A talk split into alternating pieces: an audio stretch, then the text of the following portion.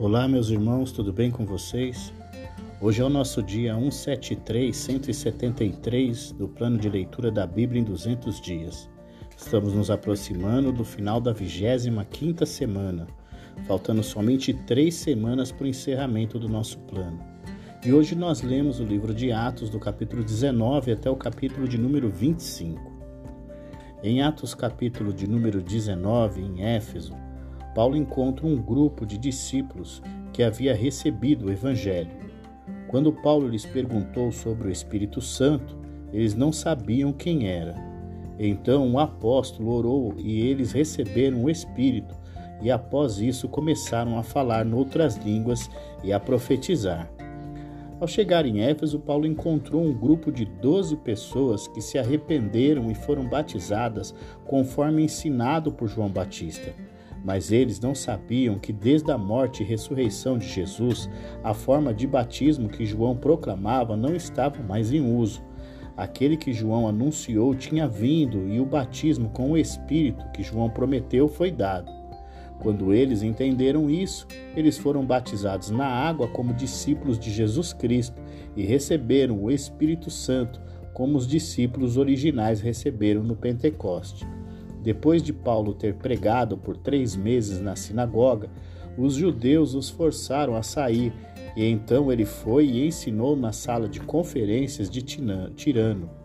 Ele continuou seu trabalho de ensino lá pelos próximos dois anos, durante os quais os discípulos levaram a mensagem para a região rural.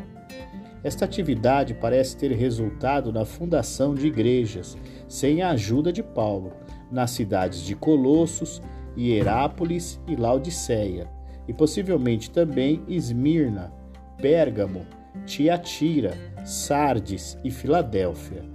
O ministério de cura do Messias, que funcionou por meio de Pedro e João, continuou a funcionar por meio de Paulo. Alguns operários de milagres, judeus itinerantes impressionados com a habilidade de Paulo de expulsar demônios em nome de Jesus, tentaram copiá-lo, mas foram eles próprios violentamente atacados pelos demônios. Feitiçaria, magia e superstição eram comuns em, em Éfeso, mas o poder de Deus estava em ação na cidade e em grande número de pessoas se voltaram para ele. À medida que as igrejas na província da Ásia ficavam mais fortes, Paulo começou a planejar os seus movimentos futuros. Seu objetivo final era ir a Roma, a fim de ajudar a estabelecer o cristianismo com mais firmeza no seio do império. Mas primeiro ele queria ir para Jerusalém. Durante o ano passado, aproximadamente, ele havia organizado uma coleta de dinheiro para levar aos cristãos pobres em Jerusalém um plano que ele esperava que unisse as igrejas judaica e gentia. Seu propósito ao enviar dois companheiros de trabalho para Macedônia foi provavelmente ajudar a promover a organização a esse projeto. Paulo pregou e ensinou em Éfeso por quase três anos e muitas pessoas se tornaram cristãs. Éfeso era considerada a casa da deusa Ártemis e os cidadãos de Éfeso eram os guardiões honrados do magnífico templo de Ártemis em sua cidade. Com tantas pessoas abandonando a adoração a Ártemis, o templo estava perdendo sua popularidade. Além disso, os prateiros locais, que faziam pequenas imagens e santuários domésticos da deusa, estavam fechando as portas. Furiosos com a perda de renda, os ourives incitaram o povo contra Paulo e seus companheiros missionários, e uma rebelião eclodiu. Visto que qualquer um que não adorasse Ártemis estava em perigo, os judeus tentaram se proteger, apontando que não eram associados aos cristãos mas a multidão se recusou a ouvir. Para acalmar a multidão turbulenta, o chefe oficial da cidade defendeu Paulo e seu partido. Ao mesmo tempo, ele advertiu o povo para não fazer mais justiça com as próprias mãos, porque Roma não toleraria tal desordem. Em Atos capítulo de número 20, após o grande tumulto em Éfeso, Paulo encorajou os discípulos e voltou à Macedônia. Após isso, ele partiu para a Grécia. No final de três anos de Paulo em Éfeso, ele viajou para o norte, para Troade e depois para Macedônia. Depois de conhecer Tito, Paulo mudou-se para outras partes da região e então se dirigiu para o sul, em direção a Caia. Possivelmente um lugar que ele visitou foi Ilírico, uma região que nos tempos do Novo Testamento incluía a província romana de Dalmácia e nos tempos modernos incluía o país da Albânia. Embora Paulo planejasse visitar Roma, sua preocupação imediata era ir a Jerusalém com o dinheiro que ele havia coletado das igrejas gentias. Mas quando estava para zarpar, ouviu falar de uma conspiração judaica para matá-lo. Então ele mudou os seus planos e voltou para Macedônia. Na Macedônia, provavelmente em Filipos, Lucas voltou ao grupo. Ele então, eles então navegaram até Troade, onde se juntaram aos representantes das igrejas gentílicas que deveriam ir com Paulo a Jerusalém. Parece que a esta altura o domingo havia se tornado um dia especial para os cristãos, quando eles se reuniam para a comunhão e adoração. Durante o encontro final de Paulo com os cristãos em Troade, a discussão que durou toda a noite foi interrompida quando um jovem caiu da janela para a morte, mas Paulo restaurou a sua vida. De Troade, Paulo foi por terra a Assos, onde se juntou ao resto do grupo, navegou para Mileto. Visto que Mileto ficava a apenas 50 quilômetros de Éfeso, Paulo aproveitou a oportunidade para chamar os presbíteros da igreja de Éfeso para irem ao seu encontro. Ele queria dar-lhes alguns encorajamentos finais e passar avisos úteis. Os oponentes de Paulo na Ásia provavelmente estavam tentando colocar os cristãos contra ele.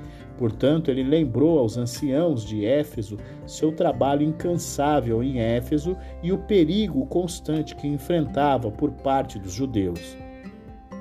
Os cristãos em Éfeso também estavam prestes a ser abalados por sérios problemas.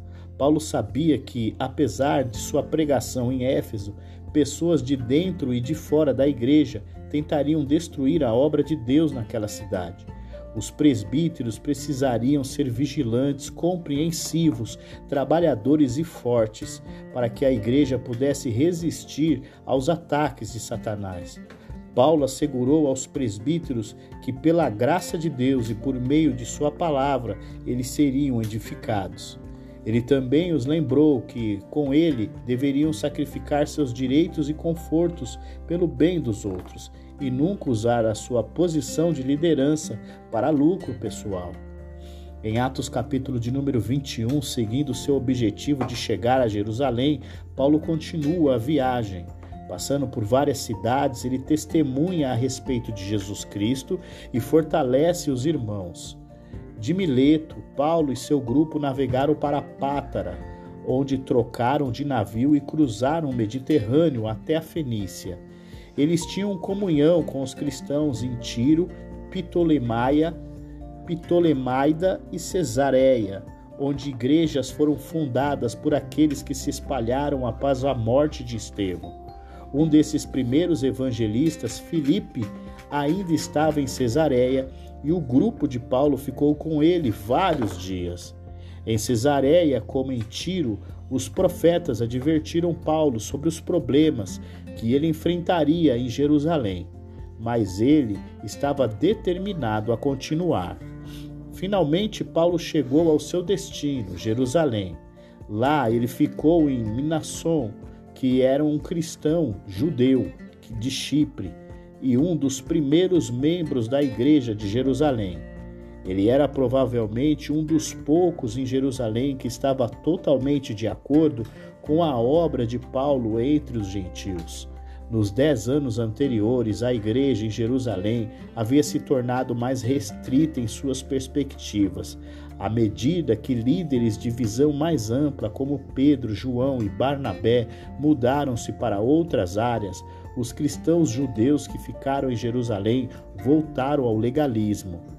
Na reunião de Jerusalém, Tiago e seus companheiros anciãos, com a mesma opinião, haviam defendido com sucesso os gentios, mas agora tinham pouca influência sobre os membros em geral.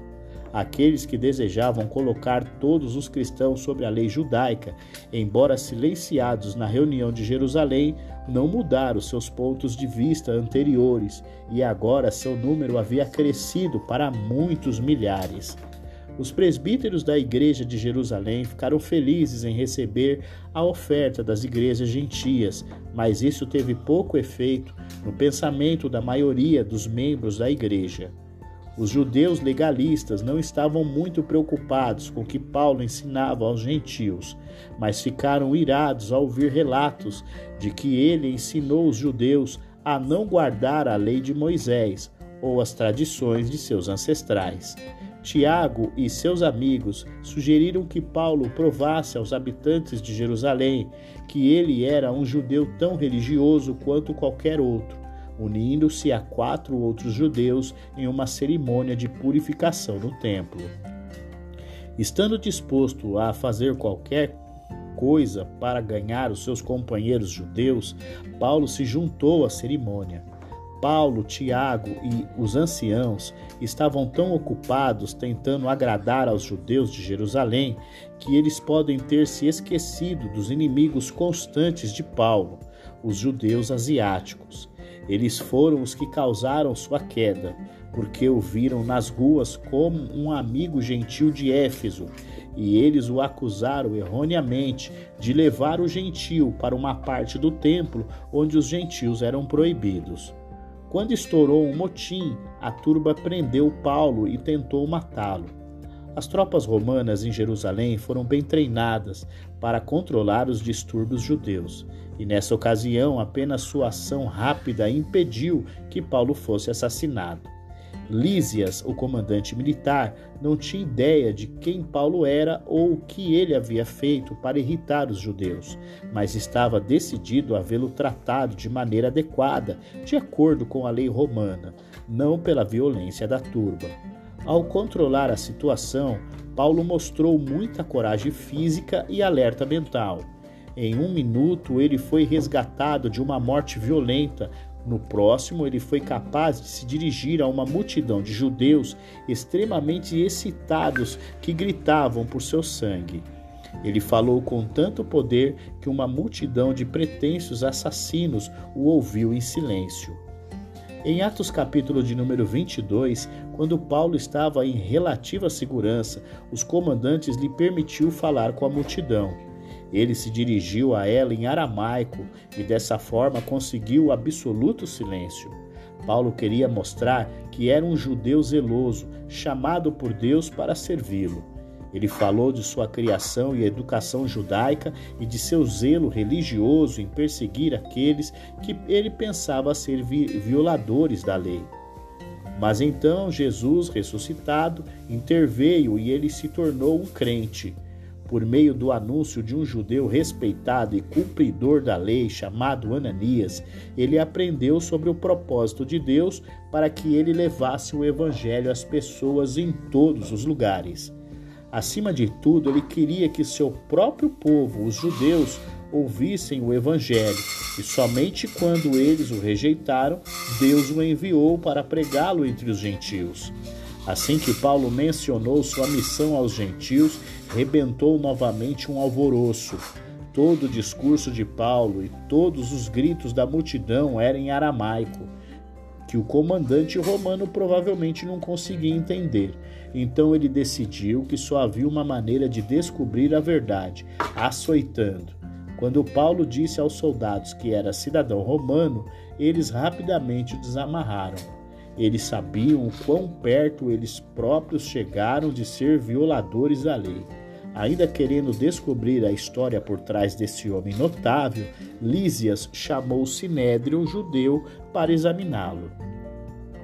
Em Atos capítulo de número 23, no Sinédrio, sabendo que estava diante de fariseus e saduceus, Paulo declara que é fariseu e está sendo julgado por causa da sua esperança na ressurreição dos mortos. Paulo, portanto, mudou a sua tática. Aquele que havia falado ao comandante romano em grego, dirigido a turba em aramaico, anunciou-se como apóstolo de Deus aos gentios e alegou ser um cidadão romano. Agora se chamava um fariseu judeu. Ele estava sendo condenado por causa da sua crença farasíaca, ortodoxa na ressurreição. O resultado imediato da declaração de Paulo foi que o sinédrio se dividiu em dois fariseus contra saduceus. Alguns fariseus achavam que Paulo não era uma pessoa tão má, afinal, o mesmo que outro fariseu dissera de Pedro e João em sua disputa semelhante no Sinédrio mais de 20 anos antes, e no tumulto que se seguiu, os soldados romanos novamente salvaram Paulo de uma possível morte. O Senhor ainda estava com Paulo e eventualmente o traria a Roma. Os judeus ainda não haviam acabado. Eles decidiram pedir a Lísias que enviasse Paulo ao Sinédrio para um novo julgamento no dia seguinte, para que pudessem atacá-lo e matá-lo no caminho. Infelizmente para os judeus, o plano foi descoberto e relatado a Lísias. Sabendo que os judeus executariam seu plano, se fosse possível, Lísias achou melhor remover Paulo de Jerusalém por completo. Ele decidiu enviar Paulo para a capital da província, em Cesareia onde ficaria sob o controle direto do governador da província. Ao enviar uma carta ao governador, Lísias reorganizou cuidadosamente a história para se certificar de que nenhuma culpa poderia ser colocada nele.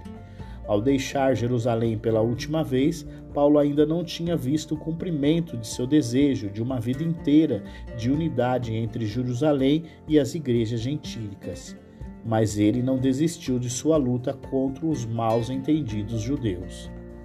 Em Atos capítulo de número 24, o sumo sacerdote Ananias, ao, ao apresentar sua acusação, disse que Paulo estava perturbando todo mundo e disse que ele era o principal líder da seita que eles chamavam do caminho.